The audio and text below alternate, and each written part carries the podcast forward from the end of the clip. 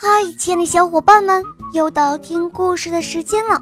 今天这个故事是一位小朋友点播的，他叫黎若曦。我们来听听他的声音吧。肉包姐姐你好，我叫李若曦，我今年五岁了，来自山东青岛。我最喜欢听肉包姐姐讲故事，我最喜欢小肉包系列童话《萌猫森林记》。今天我想点播一个故事，故事的名字叫《滚来滚去的宫殿》。姐，我每天都想听好几个你的故事才睡觉，我太喜欢你了，肉包姐姐。谢谢小宝贝，肉包也好喜欢你哦。下面我们就一起来收听你点播的故事吧。谢谢肉包姐姐，请收听《滚来滚去的宫殿》。播讲，肉包来了。在很久很久以前，有一个王国，它叫呼啦啦王国。呼啦啦国的国王住在一座长方体的宫殿里。有一天晚上，国王对建筑师说：“明天早上我睁开眼睛的时候，我要我的宫殿。”是正方体的，是陛下。建筑师回答道。于是，建筑师马上开始让百姓们把长方体的宫殿的两边拆掉了一些。国王第二天醒来，果然看到了正方体的宫殿。嗯，他表示很满意。可是过了一个月，国王又对建筑师说。我要圆柱体的宫殿，圆柱体的宫殿才比较新奇嘛。是陛下，建筑师回答道。可是陛下，改建成圆柱体的宫殿需要三天时间。建筑师补充道。好吧，那就给你三天时间了。国王回答说。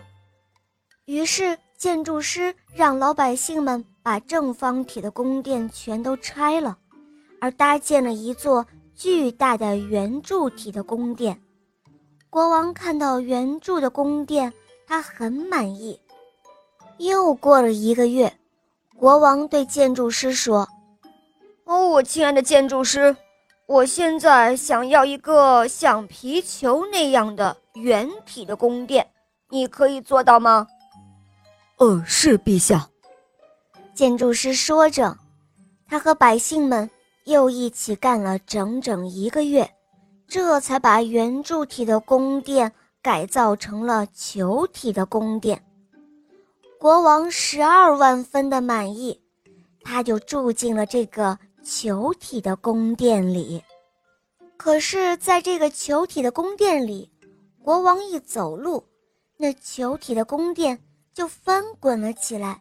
很多的东西都压在了他的身上，国王觉得天旋地转、头晕眼花，他害怕极了，大喊道：“哎呦呦，快快停下来！我我再也不要这么糟糕的东西了！”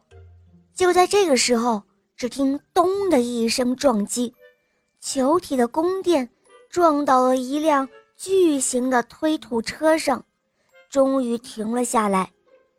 国王好不容易才从这球体的宫殿里爬了出来，他看到建筑师正胆战心惊地等在门口。